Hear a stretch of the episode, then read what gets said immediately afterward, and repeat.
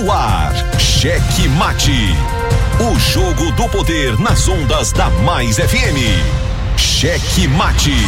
Entrevistas, debates e opinião. A análise política de forma decisiva. Com Pedro Almeida e Matias Marinho.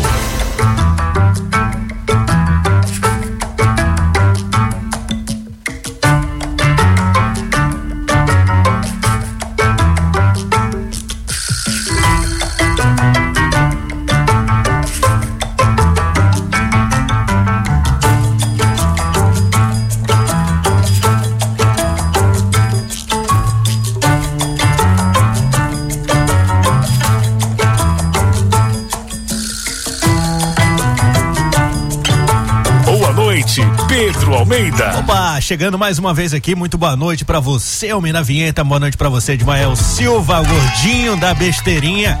Esse é o programa Checkmate nesse dia 18 de janeiro de 2022. O ano passando, voando, o mês quase acabando, mas os fatos políticos continuam acontecendo todos os dias. E aqui nos bastidores da política não falta notícia, não falta comentário para fazer.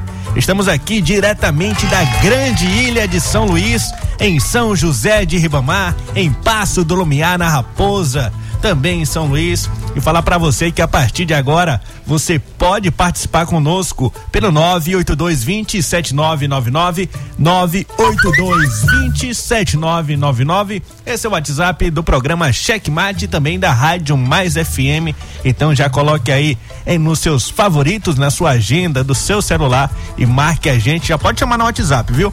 Pode chamar mandar aquele áudio mandar alguma reclamação participe junto com a gente, que é muito importante essa participação. Se você quiser participar também por outro canal, que são as redes sociais, você basta acessar e procurar Checkmate Rádio no Instagram, no Twitter, Checkmate. no YouTube. Siga-nos, curta, ative o sininho de notificações e dê um tapa no peito do like. Checkmate. Pois é, o Checkmate cada vez chegando mais longe em todas as plataformas digitais, viu? Somos o primeiro programa de rádio do Maranhão com podcast no Spotify, na Amazon Music, no Deezer também no Google Podcasts. Você encontra a gente lá, o nosso conteúdo na íntegra e também alguns drops quando temos aqui algum quadro ou então uma entrevista também a gente recorta para ficar mais fácil de você acessar o nosso conteúdo. Como é o caso de hoje, hoje estaremos aqui recebendo o deputado estadual Duarte Júnior e já já você pode mandar sua pergunta também para ele para o 98220 7999. Entre os assuntos, principalmente, vamos falar aí do direito do consumidor. Cheque mate. Hoje que é o dia do Santo Irmão Jaime Hilário. Aí eu fui procurar saber quem é esse moço, viu? E no dia 18 de janeiro foi destacado aí para homenagear o santo irmão Jaime Hilário. Na verdade, ele nasceu com o nome de Manuel Barbal Cozan no dia 2 de janeiro de 1889 na Espanha e falecido no dia 18 de 1937 e quem beatificou ele foi o Papa João Paulo II, esse Papa também que já pisou aqui em nossa terra e agora temos aí um monumento em homenagem lá no local que ele fez sua missa, ali no, na área do, do anel viário, né? Na área do anel viário temos o uma homenagem lá pro Papa, um parque que ficou muito bacana. Mas também, no dia de hoje, no dia 18 de janeiro, temos os fatos históricos e vamos contar para você. Cheque mate, cheque mate e a longa memória da história. No dia 18 de janeiro de 1778, europeus chegam no Havaí pela primeira vez, viu? Considerado o pai da Oceania, o explorador inglês James Cook chegou ao Havaí em um dia como este, no ano de 1778, tornando-se o primeiro europeu a desbravar a região. Cook e sua tribulação foram recebidos pelos havaianos que ficaram fascinados pelos navios dos europeus e pelo seu uso do ferro. Cook garantiu desta maneira provisões para o seu navio, negociando metal enquanto seus marinheiros trocavam pregos de ferro, sabe por quê, gordinho? Você que gosta de falar disso? Por sexo. Ah, esses europeus sempre fazendo besteira para cá, viu? Dia 18 de janeiro de 1535, a cidade de Lima foi fundada no Peru. Lima é a capital do Peru, assim como sua maior e mais importante cidade. Está localizada na costa central do Peru, às margens do Oceano Pacífico, nos vales do rio Chilão, Rimac e Turim e forma aí uma área urbana contínua com o Porto de Calão. Foi fundada pelo conquistador espanhol Francisco Pizarro. E já no dia 18 de janeiro de 1919 começam as complicadas negociações do Tratado de Versalhes. Em um dia como este, né, representantes das maiores potências do mundo estavam reunidos em Paris para dar início às longas e complicadas negociações que marcaram oficialmente o fim da Primeira Guerra Mundial.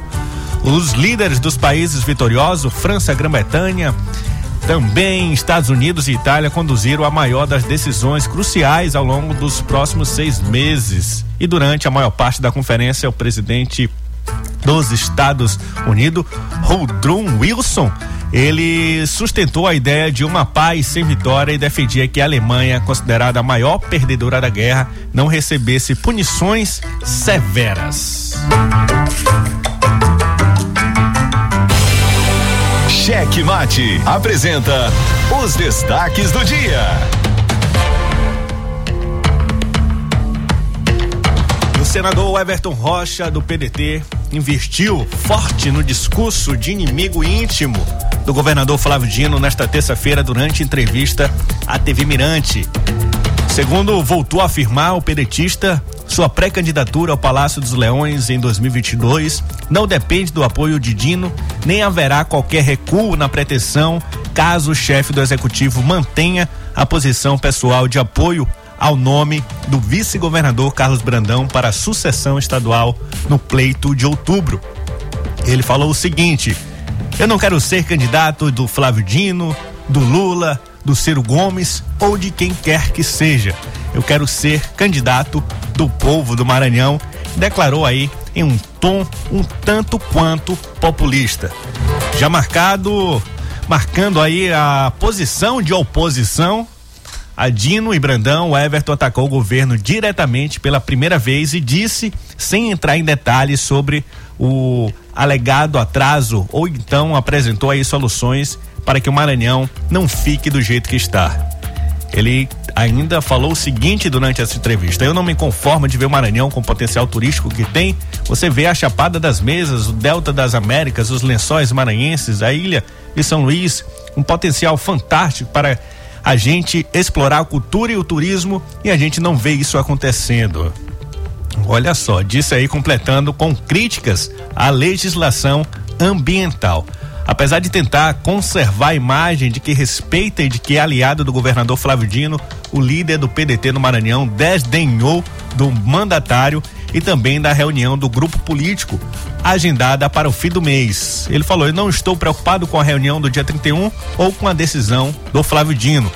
Pondo em dúvida a realização do próprio encontro, o Everton afirmou que Dino não deveria ter marcado nova reunião, mas já finalizado a decisão do grupo ainda no ano passado e que ele, não Brandão, deveria ter sido escolhido por ser ele, segundo o mesmo, né? Segundo ele, o único a preencher todos os critérios estabelecidos. E amigo do senador Flávio Bolsonaro, do PL do Rio de Janeiro, filho do presidente Jair Bolsonaro, o Everton caminha para formar aliança com pelo menos três legendas corroídas pelo bolsonarismo no Congresso: o Democratas, o Progressistas e também o Republicanos. Também está palavrado com ele a rede, apesar da proximidade pública com a base bolsonarista, tenta forçar o apoio do PT do ex-presidente Luiz Inácio Lula da Silva. Já no ano passado, após insinuar não precisar do governador maranhense para disputar a sucessão estadual, o pedetista abriu diálogo de cunho eleitoral com o senador Roberto Rocha, desafeto de Flávio Dino. A traição que o Everton diz não aceitar que seja atribuída já era esperado aí pelo mandatário no Maranhão. E o prefeito de São Luís, Eduardo Brade, do Podemos, decidiu entrar em campo na eleição da Câmara Municipal de São Luís. E isso aconteceu neste final de semana, né? Ficou definido nesse mesmo final de semana quem seriam os candidatos da eleição da Câmara. O vereador Paulo Vitor conseguiu construir uma candidatura que não pode ser definida nem como de oposição nem como de situação. Já o vereador Dr. Gutenberg vestiu de uma vez por todas a camisa governista ao reunir-se com Eduardo Braide, acompanhado de outros 13 vereadores. Chama atenção a aproximação de Eduardo Braide do Legislativo, justo quando tem a ameaça de ter à frente da mesa diretora da casa alguém fora do seu controle. Braide tem pressionado vereadores que já declararam apoio a Paulo Vitor para pular para o time de Gutenberg. Oferecendo bônus para mudança de posição, o ônus promete chegar bem cedo com a maior marca de sua gestão: a falta de diálogo. Com o controle da Câmara Municipal de São Luís, Eduardo Brade pretende silenciar as reivindicações que pipocam toda semana em forma de manifestação. Essa característica pode ser observada eh, já que os vereadores do seu partido não seguiram o seu entendimento. Apenas um vereador do partido, do seu partido Podemos, não declarou apoio a Paulo Vitor. Esse vereador é o Otávio Sueiro. Até o líder do governo na casa, o vereador Marcial Lima, que é do Podemos, gravou um vídeo em apoio à candidatura de Paulo Vitor. Chaguinhas do Podemos, Domingos Paz do Podemos também seguem com Paulo Vitor. A eleição que acontece na segunda quinzena de abril tem como favorito o vereador Paulo Vitor, mas as investidas de Eduardo Brade em cima dos vereadores é, nos coloca uma dúvida: será que vão surtir efeito? Agora, isso são outros quinhões. Cheque mate. E nessa tentativa, essa reunião que a gente acaba de citar aqui, a primeira que saiu, a primeira foto foi no domingo. Já ontem teve um almoço que também contou com, com esses mesmos vereadores. E na tentativa de conseguir os vereadores que estão apoiando o Paulo Vitor, mas o efeito foi contrário, viu? Essas movimentações aí, elas seguem sendo a principal pauta do cenário político nessa semana. E nesta terça-feira, o grupo liderado aí pelo Paulo Vitor também esteve reunido para tirar a famosa foto. E só quem não esteve nessa foto foi o vereador Marquinhos, que ele participou aí através de videoconferência. E além dessa reunião para confirmar os 17 votos. É, o vereador Ribeiro Neto, que é do PMN, o ex-partido do Eduardo Braide, ainda controlado pelo prefeito, é o mais novo apoiador do Paulo Vitor. E ele, nessa adesão, agora o Paulo Vitor soma não 17, mas 18 votos.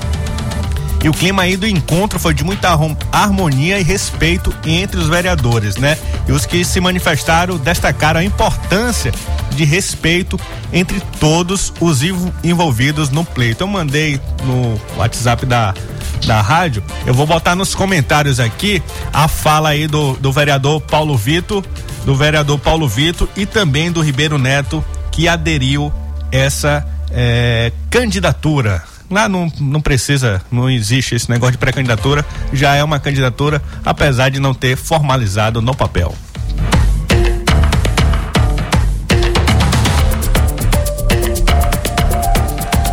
E é bem verdade que o senador Everton Rocha movimentou os bastidores do judiciário para salvar a pele de Luciano Genésio nos últimos dias.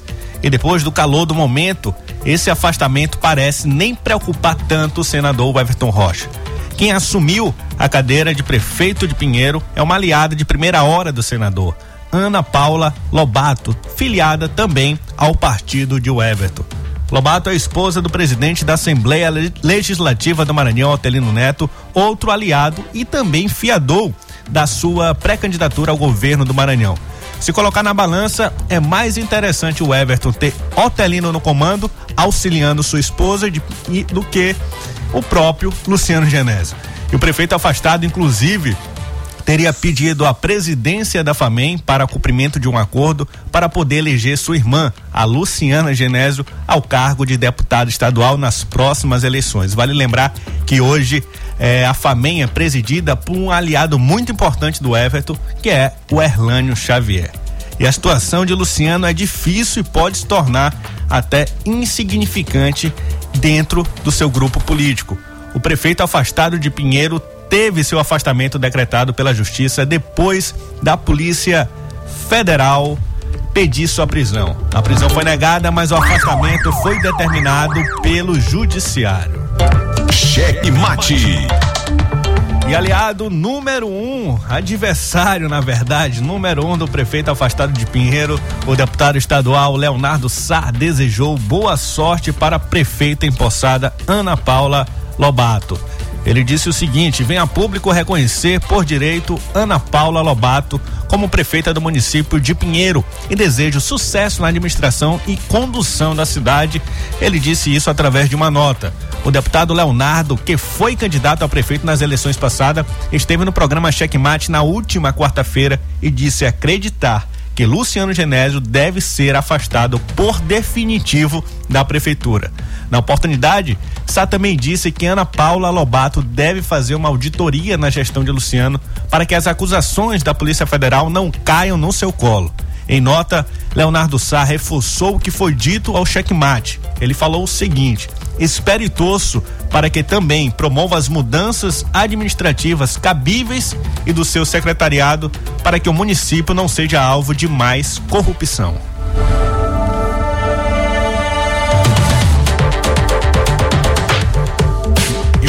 Cheque mate. Uma notícia muito triste hoje, nesta terça-feira, o advogado Lael Filho e seu amigo, identificado como Zidane, foram assassinados a tiro no povoado Independência, distrito de Peritoró.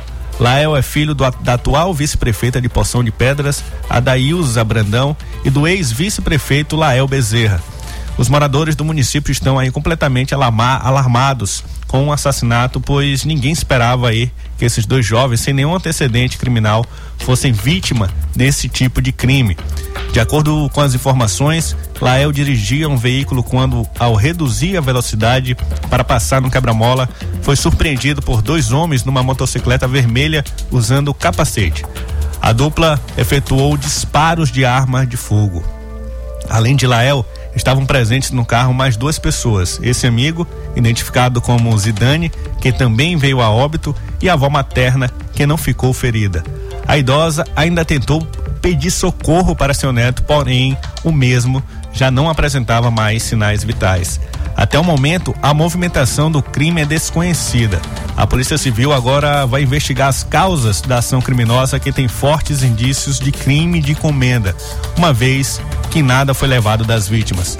Lael era formado em Direito e Educação Física e ultimamente residia no município de Poção de Pedras. Cheque Mate. O jogo do poder nas ondas da Mais FM. A análise política de forma decisiva. Faz notícias do mundo político, tudo isso com a sua participação. Essa denúncia aqui que ela está trazendo deve ajudar muito o Ministério Público. Cheque Mate, o jogo do poder. Às 18 horas de segunda a sexta, aqui na Mais FM, com Pedro Almeida e Matias Marinho. Cheque Mate. O jogo do poder nas ondas da Mais FM. 22 anos de jornalismo político, experiência e credibilidade. Acesse agora o blog Matias Marinho e saiba dos bastidores dos poderes executivo, legislativo e judiciário www.matiasmarinho.com.br. Acesse, adicione aos seus favoritos e compartilhe nosso conteúdo. Cheque Mate. O jogo do poder nas ondas da Mais FM.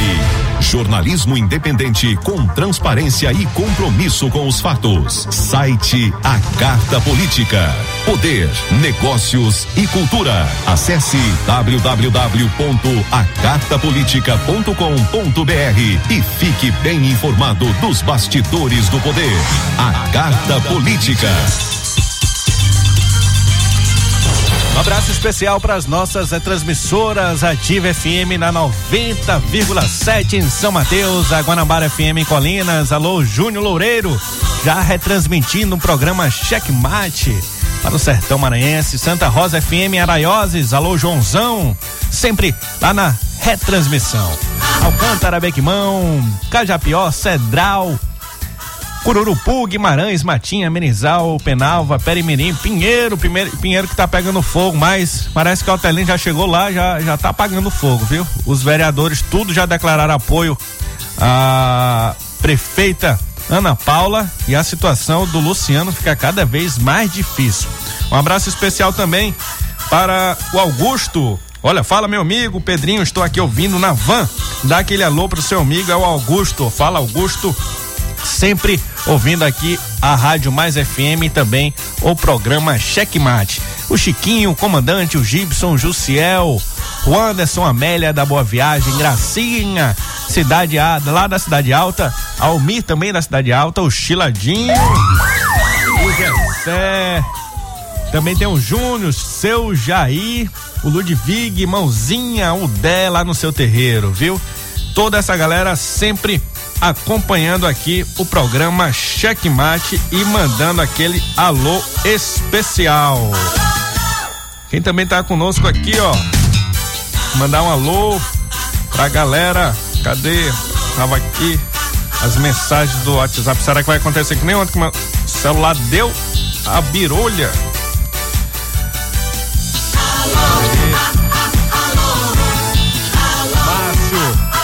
Márcio lá do Recanto dos Vinhais, o Marcos, o Matheus, Paulo, Paulo Romão aí também ouvindo, Rafinha Veras, a Rosi, também tem um Thomas, Wilson Araújo, todo mundo conectado aqui no programa Checkmate. Vamos comentar rapidinho aqui as notícias de hoje para a gente poder receber hoje o nosso convidado, o deputado estadual Duarte Júnior, que vai falar um pouco sobre o direito do consumidor e principalmente em relação às escolas, né, ao ensino. E você vai poder tirar suas dúvidas mandando o WhatsApp aqui pra gente para o 982207999. Mas antes disso, vamos comentar as notícias, né? Começar aqui com essa guinada do tom do Everton Rocha, já sabendo que não será o escolhido. Parece que o senador encomendou uma aparição, né, para poder subir o tom contra o governador eh, Flávio Dino. E dois dias depois dele falar que era o maior amigo de todos os tempos do ex-presidente Lula, foi no mesmo tempo em que no dia seguinte, no dia seguinte, ele vai para a tela da Globo e diz que não quer ser o candidato de Lula, não quer ser o candidato Ciro Gomes, do candidato do seu partido, e nem de Flávio Dino. Diz que quer ser o candidato do povo. Isso é só retórica, é um, um tom populista, porque se você observar a construção é, da candidatura do Everton Rocha, ela começou no PDT e logo após a sua vitória para o Senado. Ali ele começou a plantar uma semente dentro dentro do, do da política dentro da política e não no, no, no chão batido que o, po, que o povo pisa. O povo, na visão do Everton, será o último avisado de que ele será candidato, né? Apesar de pontuar vez ou outra bem nas pesquisas, o que fez o governador Flávio Dino não escolher por ele é justamente a sua alta rejeição. Né? Diferente do Carlos Brandão, que já foi definido como candidato do governador Flávio Dino, eh, ele tem um maior potencial de crescimento e era disso que se falava naquela, naqueles critérios da carta assinada em julho.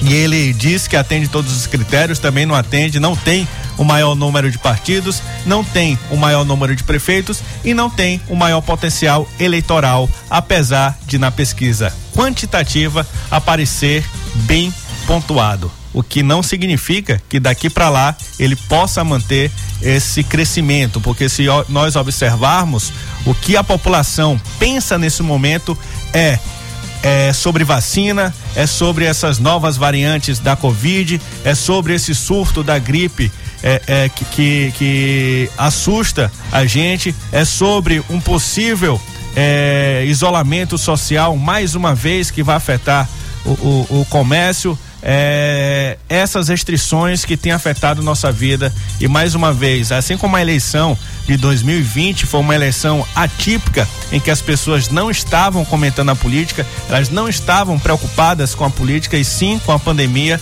Acredito que esse ano se não findar essa pandemia de uma vez por todas, pode acontecer o mesmo. E isso, até isso, seria mais favorável ao candidato do Flávio Dino, ao candidato Brandão, que consegue também atrair outras figuras que não só giram em torno do Palácio dos Leões, dos Leões. Então mostra aí um poder de articulação muito grande.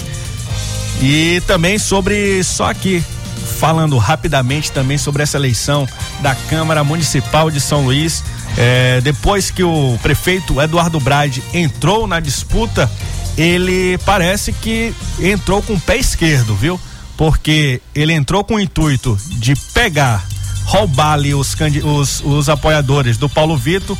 Acontece que um dia depois de publicizar essa sua entrada para poder apoiar o Dr. Gutenberg, ele perde um importante companheiro, o Ribeiro Neto, que mostra que é um aliado do, do prefeito, ninguém pode negar. É um, um, vereador eleito pelo PMN, partido, o ex-partido do, do Eduardo Braide, partido presidido pelo seu irmão e esse poder de articulação do Eduardo Braide está muito fraco e muito pela marca que tem sido a marca da sua gestão, que é a falta de diálogo. Quando apenas um vereador do Podemos, que é o partido do Eduardo Brade, não é, não está apoiando o Paulo Vitor, você vê que ele não abre diálogo nem mesmo com os seus é, partidários, com as pessoas do seu partido. E isso fez com que o Paulo Vitor conseguisse fazer uma, uma, uma candidatura que o sentimento fosse uma chapa da Câmara não uma chapa de oposição, não uma chapa de situação, mas uma chapa da Câmara.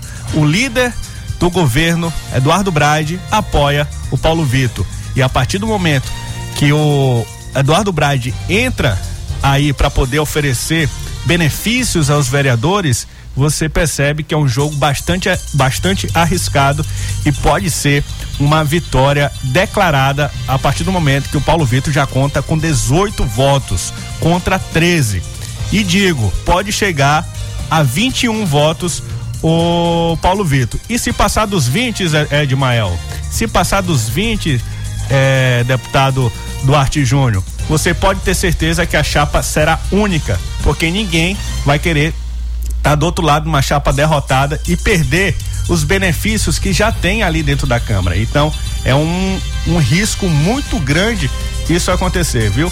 Deixa eu ver aqui se eu tenho Vou falar aqui, se der tempo, se nosso assunto, se nossa conversa não for tão longa, vou comentar depois sobre quem tá com Paulo Vitor, quem tá com Gutenberg e quem tá do lado do Gutenberg que pode pular também pro barco do Paulo Vitor. E agora a gente tem um entrevistado do dia, Gordito da Lebesteria.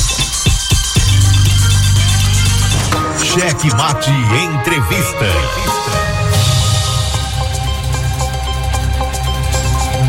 entrevistado de hoje é o deputado estadual Duarte Júnior, do PSB.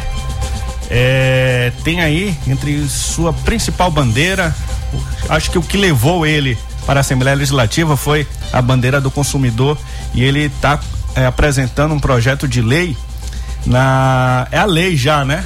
Já é lei de 2021, né? A 11 mil é, 573, de autoria do deputado Duarte Júnior, que garante aí as instituições de ensino que tem até 60 dias para poder liberar os, dipl os diplomas. O que está acontecendo? Estão tá, descumprindo essa lei? Olha, primeiro é um prazer estar aqui noite. contigo, Pedro. Boa noite a todos os ouvintes da Rádio Mais FM. Ah, é uma grande honra, uma grande alegria poder estar aqui com vocês. Agradeço a oportunidade. É, eu apresentei esse projeto logo que entrei na Assembleia com o objetivo de resolver um problema. Resolver um problema que atinge centenas de milhares de estudantes, tanto universitários como alunos de, cur, de cursos de curta duração que se formam, mas não conseguem ter acesso ao diploma, não conseguem ter acesso a um certificado, não conseguem ter acesso sequer a uma declaração de informações da instituição. Existiam várias leis, existem várias leis, regulamentos do Ministério da Educação, mas nenhum deles estabelece um prazo objetivo, um prazo claro para que os órgãos de defesa do consumidor, como Ministério Público, Defensoria Pública, pudessem determinar a entrega desse diploma. E é por isso que, nesse momento, estou aqui é, divulgando essa nova lei, a Lei 11.573 de 2021, que estabelece um prazo claro para que você, estudante, você universitário, você possa ter acesso ao seu diploma, ao seu certificado. O que a lei prevê é muito bom, é muito positivo para o consumidor, porque estabelece um prazo de até 60 dias para que o diploma seja entregue, um prazo de até 30 dias para que o certificado seja entregue e um prazo de até 48 horas para que a solicitação de informações feita pelo aluno seja respondida pela instituição. Outro dia eu estava ouvindo a Hora do Brasil, na, ali na parte do judiciário, e veio uma notícia de uma, de uma pessoa que tinha passado por um concurso de enfermagem de uma, pre, de uma prefeitura, não lembro qual, e ela estava correndo o risco de não mais trabalhar, de não perder assumir, o cargo, perder não perder o, o cargo. Acontece muito. E conseguiu na justiça a, a possibilidade dela continuar no cargo, continuar trabalhando sem a necessidade de, de perder o cargo até que a, que a faculdade entregue o diploma. Tem casos desse tipo Com aqui, certeza, aqui no Maranhão? Pedro, é, é, olha o, que, o absurdo. É, a justiça, pela falta de uma lei, ela defere uma liminar para que a empresa aceite aquele profissional na área da saúde sem a comprovação de ter um diploma, porque não tinha lei que obrigasse a instituição a entregar o diploma. É claro que a instituição é obrigada a certificar aquele aluno que conclui o curso, mas muitas seguravam o diploma, seguravam a, a certificação por duas razões. Uma, a, a, a instituição de ensino não era certificada pelo MEC ou seja, o Ministério da Educação ainda não tinha certificado a Sim. faculdade, logo a faculdade não podia emitir certificado, diploma para o aluno. Então ela ficava enrolando até se regularizar no Ministério da Educação para posteriormente emitir aquela declaração, aquele diploma. Segunda possibilidade, o aluno está devendo à instituição. A inadimplência, o aluno não está conseguindo pagar a instituição, deve alguns meses, algumas mensalidades. E a instituição segura o diploma, segura o certificado para que o aluno é, pague e então somente após o pagamento receba a certificação. O que está errado? A instituição de ensino deve cobrar o aluno ingressar com ação judicial, ação de cobrança contra o aluno, o fiador, o responsável, quem quer que seja. Mas não pode ela segurar o diploma, que é um direito que ele tem, até porque se ele não tem diploma, como é que ele vai trabalhar para poder depois pagar Sim. a instituição? Então, nós fizemos essa legislação, é uma lei que de fato vem como remédio para esse problema.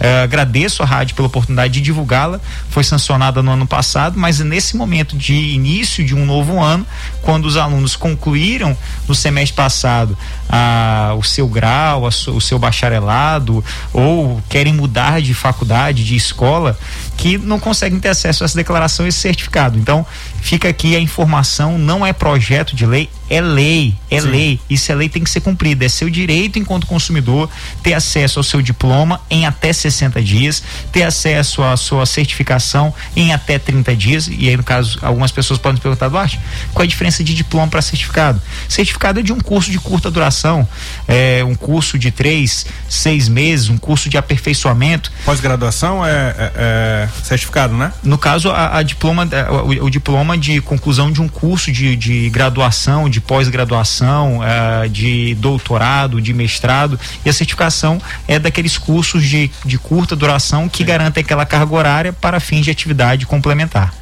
E você tem acompanhado assim, é, você também tem, o seu gabinete tem parceria lá com o Procon, mas há muita reclamação. Essa reclamação é mais por parte da, da instituição é, privada e, e pergunto mais a, a pública, ela pode cobrar algum valor para poder emitir o diploma ou é gratuito? Olha, é Pedro, só para que você possa ter uma ideia, eu fiz uma postagem ontem falando da lei. E essa, essa postagem, ela teve um alcance de 49 mil pessoas. Sim. Ou seja, 49 mil pessoas tiveram acesso a essa publicação, fizeram comentários. É, muitas delas falaram que já passaram por essa situação, outras falaram que estão passando por essa Sim. situação. Tiveram casos que depois dessa publicação, depois do vídeo que eu fiz e postei nas redes sociais, mostraram um vídeo e conseguiram resolver o problema com instituição, instituições de ensino superior. Então, de fato, é um problema que existe. E isso é, é, é faz o, eu, enquanto legislador, enquanto deputado, é, me orgulhar porque nesse país existem leis que não pegam. Existem leis que estão aí, que mudam o nome de rua, que mudam uh, uma data comemorativa, que são leis, poderia se dizer, importantes, mas que as pessoas não, não, não, não têm tanta serventia. Então, de fato, hoje tem muitas reclamações na Defensoria Pública, muitas reclamações no PROCON, muitas reclamações no Ministério Público e muitos processos que estavam para julgar mas que não tinha uma decisão é, é, fundamentada numa lei mandando entregar num determinado prazo. Então, de fato, é, é, é fica aqui a informação para que você, estudante, você consumidor, você pai, mãe responsável, possa exigir a entrega desse certificado, a entrega desse diploma com base nessa lei que foi sancionada pelo governador do estado do Maranhão. Pois é, então depois da, da lei sancionada, o importante é informar, né? A informação depois que a lei existe é o melhor remédio. Teve outra atuação é, sua, inclusive eu acho que foi provocada até por uma situação que, a, que aconteceu e a gente até publicizou aqui, falou aqui de forma até revoltada que aconteceu com nosso amigo Yuri Almeida do blog Atual 7, em que ele não estava conseguindo é, matricular o seu filho na, no colégio Dom Bosco é, por conta é, da, da, da, condição dele, que ele, o filho dele é autista e, e, e vai, né? Agora vai é, começar a escola, o seu primeiro ano na escola. É, o, como ficou essa situação? Existe alguma lei já vigente aqui no, no, Maranhão, ou então o próprio Código do Consumidor, o Código Civil, que garante sim esse acesso à educação para as, as crianças que têm alguma condição? Olha, Pedro, é proibido tanto a escola privada, a rede particular, como a rede pública negar a matrícula de um aluno em razão da sua deficiência. Pessoas com síndrome de Down, pessoas com autismo, é, pessoas que é, têm algum tipo de deficiência tem o direito de ter acesso à educação. Está na Constituição Federal de 1988. A, a lei brasileira de inclusão ela estabelece isso. A Constituição Federal de 88 estabelece a educação como um direito social fundamental e amplo. É, não pode haver segregação. Existem, infelizmente, algumas pessoas que são desinformadas e defendem a tese de uma educação especial, especializada, como se nós vivêssemos em uma bolha. Sim. Basta a gente se olhar aqui, somos totalmente diferentes. Somos é pessoas... é feio, eu sou bonito. você tem cavanhaque, eu não, é cabeludo. cabeludo. Não. Então assim, a gente tem que lidar com as diferenças. A mesma coisa a, a pessoa com deficiência e uma criança é, típica ou atípica, com deficiência ou sem deficiência. A gente precisa saber viver em sociedade. E para uma criança criança que tem deficiência, ela só vai conseguir evoluir se ela for posta à prova, se ela conviver com pessoas que são é, diferentes, são com pessoas que não têm nenhum tipo de deficiência para que ela possa é, é, buscar progredir. Ah, a mesma coisa vai acontecer com uma criança, por exemplo, que não tem qualquer tipo de deficiência, mas vive numa bolha dentro de casa, educada por uma ou duas pessoas, Sim. mas não tem acesso ao, ao mundo, ao universo com coisas diferentes, com experiências diferentes. Ela ela não vai conseguir progredir, ela não vai conseguir se alfabetizar. É, e se houver alfabetização, ela não vai conseguir ter acesso a, a, a outros conhecimentos que teria num ambiente plural. A vida é plural, por isso que nós não podemos de maneira alguma pensar como o Ministério da Educação disse há um tempo atrás que as crianças com deficiência elas atrapalham a educação. Pelo contrário, a ter crianças com deficiência dentro de uma turma de escolas regulares uh, é fundamental também para o crescimento e desenvolvimento das crianças que não possuem deficiência. Então é uma luta nossa já de muito tempo na época em que eu estava no PROCON, nós já lutávamos nesse sentido. Hoje, como deputado estadual, dou continuidade a esse processo de inclusão de direitos do consumidor, dos direitos da pessoa com deficiência, até porque eu sou coerente. Errado é aquele político que ganha eleição e esquece as bandeiras e as causas que lhe fizeram ganhar uma eleição. Então, se eu fiz por onde eu passei e agora estou aqui com essa oportunidade, é para poder fazer muito mais é, pela criança, pelas pessoas com deficiência, pelos direitos do consumidor. E, inclusive, fizemos fizemos fiscalizações em algumas escolas, infelizmente a negativa, não só na rede privada, na rede pública também. Prefeitura de São Luís, Prefeitura de São José Ribamar negavam, negaram agora, nesse final de ano, início de ano, a matrícula de crianças com deficiência. Nós oficiamos o Ministério Público, o Dr. Lindon Johnson. Os processos estão todos formalizados. Alguns casos já conseguimos resolver, outros ah, não conseguimos porque os pais desistiram de, de, de, de, dar seguimento ao processo, achando que o filho seria constrangido de alguma forma, mas a dica, a orientação de vida. Eu faria isso no lugar desses pais. Não desista, faça como o Yuri fez, jornalista fez, é, reivindicou os seus direitos, foi até o PROCON, foi até o nosso gabinete, é, lutou para que o filho deles pudesse ser matriculado e agora, graças a Deus, o filho dele está matriculado numa excelente escola, que é o Colégio Dom Bosco, uma escola particular é, e vai ter oportunidade de aprender e com certeza. Eu, eu, eu, eu disse isso a ele. Daqui a 20 anos ele vai ver o filho dele formado, alfabetizado e inserido no mercado de trabalho. E qual é a sanção assim? Porque quando eu converso com pais e mães de crianças principalmente com autismo é, a reclamação é de que, que é, é, é cansativo né? De fato. É, é, é, uma vida é uma vida cansativa porque é, os direitos não são respeitados. E eu acredito que quando o direito não é respeitado é porque a sanção não é tão dura, né? E, e assim, vale mais a pena a escola correr o risco de pegar um processo do que ela cumprir a lei. Na verdade, Pedro, é, existe uma frase dita como um jargão político aqui no Maranhão pelos amigos, colegas do PSTU que diz assim: só a luta muda a vida. Sim. E essa frase ela é muito profunda porque somente a luta é por direitos é que garante conquistas e que vai poder beneficiar e mudar a vida de todos nós. Se a gente vê algo de errado e se cala, não reclama, se constrange, aquilo não vai mudar. Tem que ter luta, tem que ter só, tem que ter sangue, tem que ter, tem que ter movimento social. A Constituição Federal de 88 ela é fruto de inúmeras reivindicações sociais. Por exemplo, hoje, ah, as mulheres inseridas no mercado de trabalho, o direito do voto das mulheres, ah, as mulheres receberem bons salários eh, por desenvolver as mesmas funções que um homem, isso não surgiu do acaso, não surgiu de repente. É fruto de luta, de suor, de sofrimento. Agora, se a gente desistir diante aos problemas, nada vai mudar. Então, fica aqui minha mensagem no coração desses pais. Não desistam, lutem sim para que os seus filhos possam ter acesso à educação, para que os seus filhos possam ter acesso a uma educação com qualidade.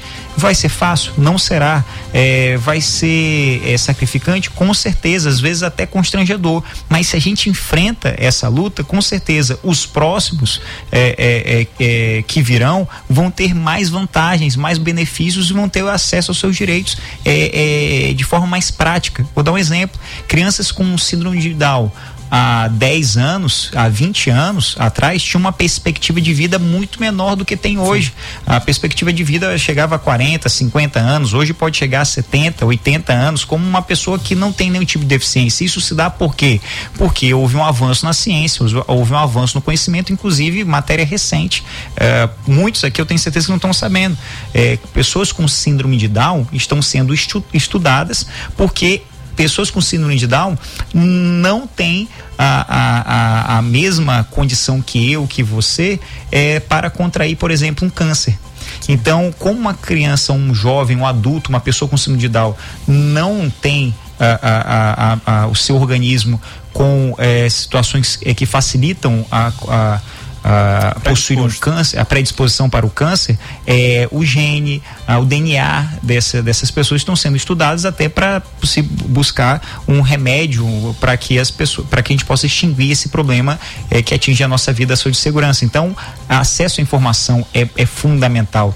É, foi comprovado também já cientificamente que as crianças que possuem deficiência, é, assim quando é, desde cedo são entusiasmadas, são incentivadas, é, têm acesso acesso a oportunidades, aprendem, é, se formam, se alfabetizam e, consequentemente, é, alcançam o objetivo que é a independência. Né? Toda pessoa com deficiência é, quer, assim como eu, como você, como todos nós, como quem está nos ouvindo, quer ser independente e só precisa de oportunidade. E por isso digo: lutem, lutem pelo filho de vocês, pelos filhos dos teus filhos, lutem por essa geração. Não é um, um, um propósito de uma eleição, é o propósito geracional por uma geração para que a gente possa mudar a realidade que nós vivemos. Mudando um pouco aqui a pauta, indo para São Luís, um, um, dos assuntos que estão aí em pauta é justamente o transporte público. Ontem a gente recebeu aqui o Júnior Leite é, para falar sobre mobilidade elétrica, mobilidade urbana e parece que, que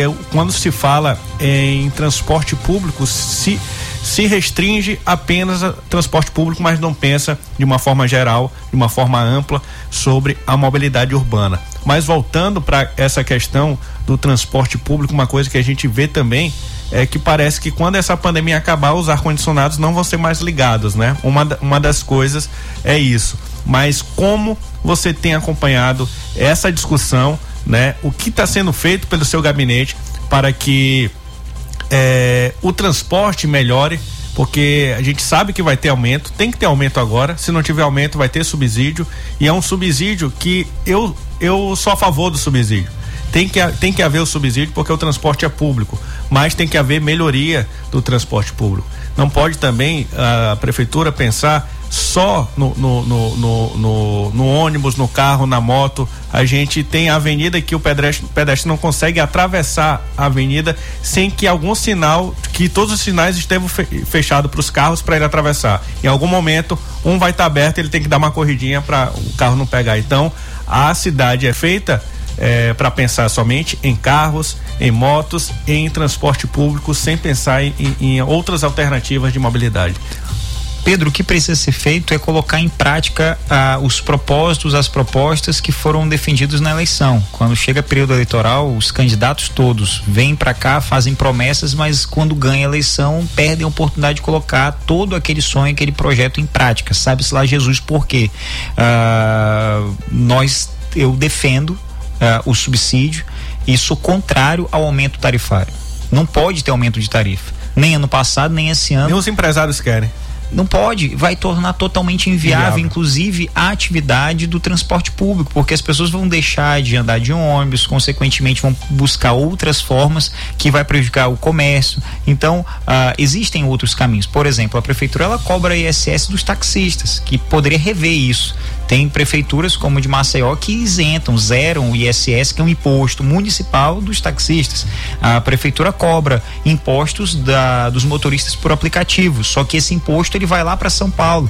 Já é um assunto antigo, debatemos isso na Assembleia. Sim. Então por que que não uh, uh, não faz uma redução dessa carga tributária e além da redução, por que que não puxa esse recurso para São Luís? O Uber, o motorista por aplicativo que trabalha aqui em São Luís e paga o consumidor maranhense o consumidor do Vicense, esse pagamento não fica em São Luís, esse pagamento vai lá para São Paulo. Então, está se tirando diretamente dinheiro de São Luís e mandando para São Paulo. Então tem que fazer com que esse recurso venha para cá, para manter o transporte público, para melhorar o transporte público e não só o transporte por si só, mas precisa ser um transporte acessível. A gente percebe que os ônibus de São Luís, os elevadores não funcionam. A gente percebe que as paradas de ônibus não são acessíveis, as calçadas não são acessíveis. A gente precisa garantir que uh, o transporte público seja com qualidade e tenha uma uma modicidade tarifária, tenha um valor mais em conta, porque quanto melhor for e mais barato for, mais gente vai deixar o carro em casa, vai deixar a moto em casa, vai deixar de utilizar o transporte particular para usar o transporte público, como acontece quando qualquer pessoa que aqui está me ouvindo, quando tem experiência de ir para fora, para os Estados Unidos ou para a Europa, prefere utilizar o transporte público porque é muito mais barato. Se você utiliza um carro particular, na hora de estacionar, a, o estacionamento é muito mais caro. Então vale-se muito mais a pena você utilizar um transporte público porque tem qualidade, tem pontualidade é, e funciona. Então uh, dá para fazer, só precisa de coragem para enfrentar.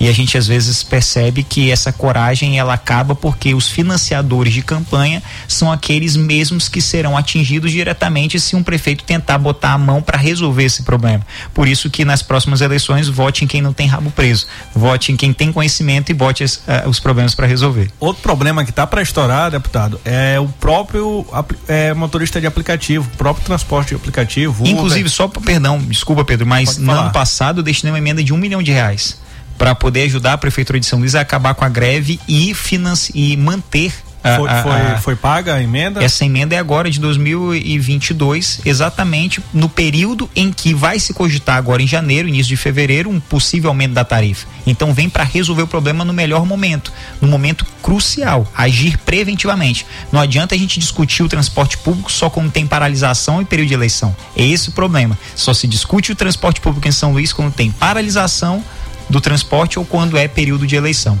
Então, agindo preventivamente, nós mandamos esse recurso para poder acabar com a paralisação do transporte público e garantir a, a manutenção desse transporte, garantir o subsídio para que o transporte público continue com qualidade e avance com qualidade e, claro, não haja repasse de ônus aos consumidores que já estão pagando uma conta de luz mais cara, um combustível mais caro. É tá caro viver no Brasil. Então não é justo que aqui em São Luís faça diferente, por exemplo, de Maceió. Maceió, o prefeito de Maceió, com responsabilidade, abriu a caixa preta do transporte público e reduziu a tarifa também, do né? transporte né? público. Teresina também, capital próxima aqui de São Luís. Pois é, e, e a questão do, dos aplicativos, a gente vê, por exemplo, é, o, o Uber, é, num primeiro momento a gente pensou que ele tirou aquele usuário do, do, do táxi, né? Não diretamente tirou do táxi, mas tirou mais do transporte público do que do táxi. E hoje há uma oportunidade do táxi voltar a ser valorizado, porque a gente observa que os motoristas de aplicativo estão deixando de ser motorista de aplicativo.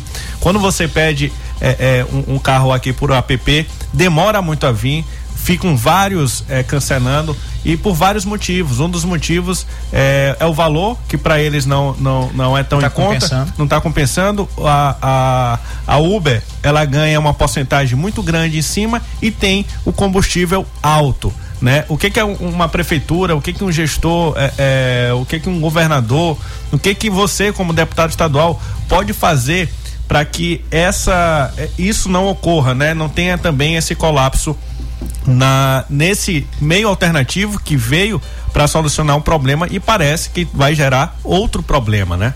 Com certeza. Uma das coisas que nós fizemos nesse mandato foi garantir isenção eh, de impostos para os taxistas, mototaxistas, no momento do licenciamento.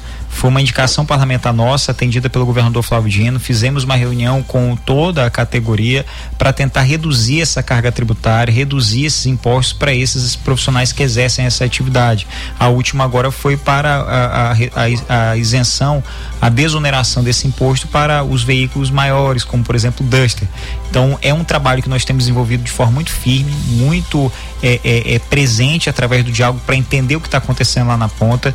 Não adianta discutir no, no, conforto do gabinete, tem que dialogar com a categoria. Ah, a gente percebe a classe dos taxistas muito abandonadas, da, da mesma forma os motoristas pelo aplicativo. E é como, como você falou agora há pouco, não adianta discutir mobilidade urbana é, olhando só um vetor, olhando só ah, um sujeito do transporte. Tem que dialogar com todas as categorias, ah, exatamente para que em São Luís nós possamos ter, não só na cidade de São Luís, mas na ilha, na região metropolitana, nós possamos ter uma uma política de mobilidade urbana que seja inclusiva e que de fato transforme a nossa cidade, a, a nossa a, essa região metropolitana numa cidade do futuro, porque não existe uma organização, o próprio plano diretor ah, o, o, prefeito Sim. de São Luís, a gente já está aqui no segundo ano de mandato, não aprovou o plano diretor, não debateu o plano diretor e não custa nada para poder aprovar o plano diretor. Tem, tem bairros da, da cidade de São Luís que estão completamente abandonados porque não foi aprovado o plano diretor, não se discute a atualização desse plano diretor que tem mais de 10 anos de desatualização. Então, é assim que a gente pensa de fato uma cidade para o futuro. A gente vai para Curitiba, a gente vai para outras, outras cidades, existe um pacto, um plano é, de analisar a cidade para os próximos 50 anos. São Luís só se discute quando os problemas estouram. Como eu disse agora há pouco, a questão do transporte público. Só se discute em época de eleição ou quando há uma paralisação. E da mesma forma acontece com outras áreas, como a questão da saúde, a questão da educação. A gente está no segundo ano do governo do atual prefeito uh, e não tem aula. Não tem aula. Não teve aula no passado, não está tendo aula esse ano. Na, na, rede particular, já, já, eu já digo que não teve aula nesses últimos dois anos. Imagine na rede pública. E não tem uma alternativa. Por exemplo, uh, no estado uh, foi feito a TV Educação, a Rádio Educação. Uh, na rede pública municipal, os professores estão tendo um trabalho absurdo para tentar ensinar os Pelo alunos WhatsApp. da rede municipal, que são uh, as crianças, os jovens de menor idade, pelo WhatsApp, ou seja, não funciona. É isso aí. É, terminando aqui o programa, tem algum detalhe, Roberto Carlos, que você quer deixar no final? Só agradecer a você, Pedro, a todos aqui da Mais FM pela, pela oportunidade. É, qualquer dúvida que tiverem, pode entrar em contato conosco através das nossas redes sociais, do Arte Júnior, Facebook, Twitter, Instagram. E, claro, não, não deixem de exigir essa lei. Como eu sempre digo, consumidor informado é cidadão respeitado e a Lei 11.573 de 2021 garante a você prazo certo para receber o diploma em até 60 dias, o certificado em até 30 dias e declarações em até 40 48 horas. Por isso, vá na sua instituição, exige essa lei, porque não é a favor, é direito. Muito obrigado, deputado Duarte Júnior. Esse é o programa Cheque Mate, mais uma vez aqui na Rádio Mais FM. Daqui a pouco esse conteúdo aqui, a entrevista e também o conteúdo, o programa todo na íntegra estará lá no, no Spotify e você pode conferir, pode compartilhar. Amanhã estaremos de volta também aqui na Rádio Mais FM a partir das 6 horas da tarde.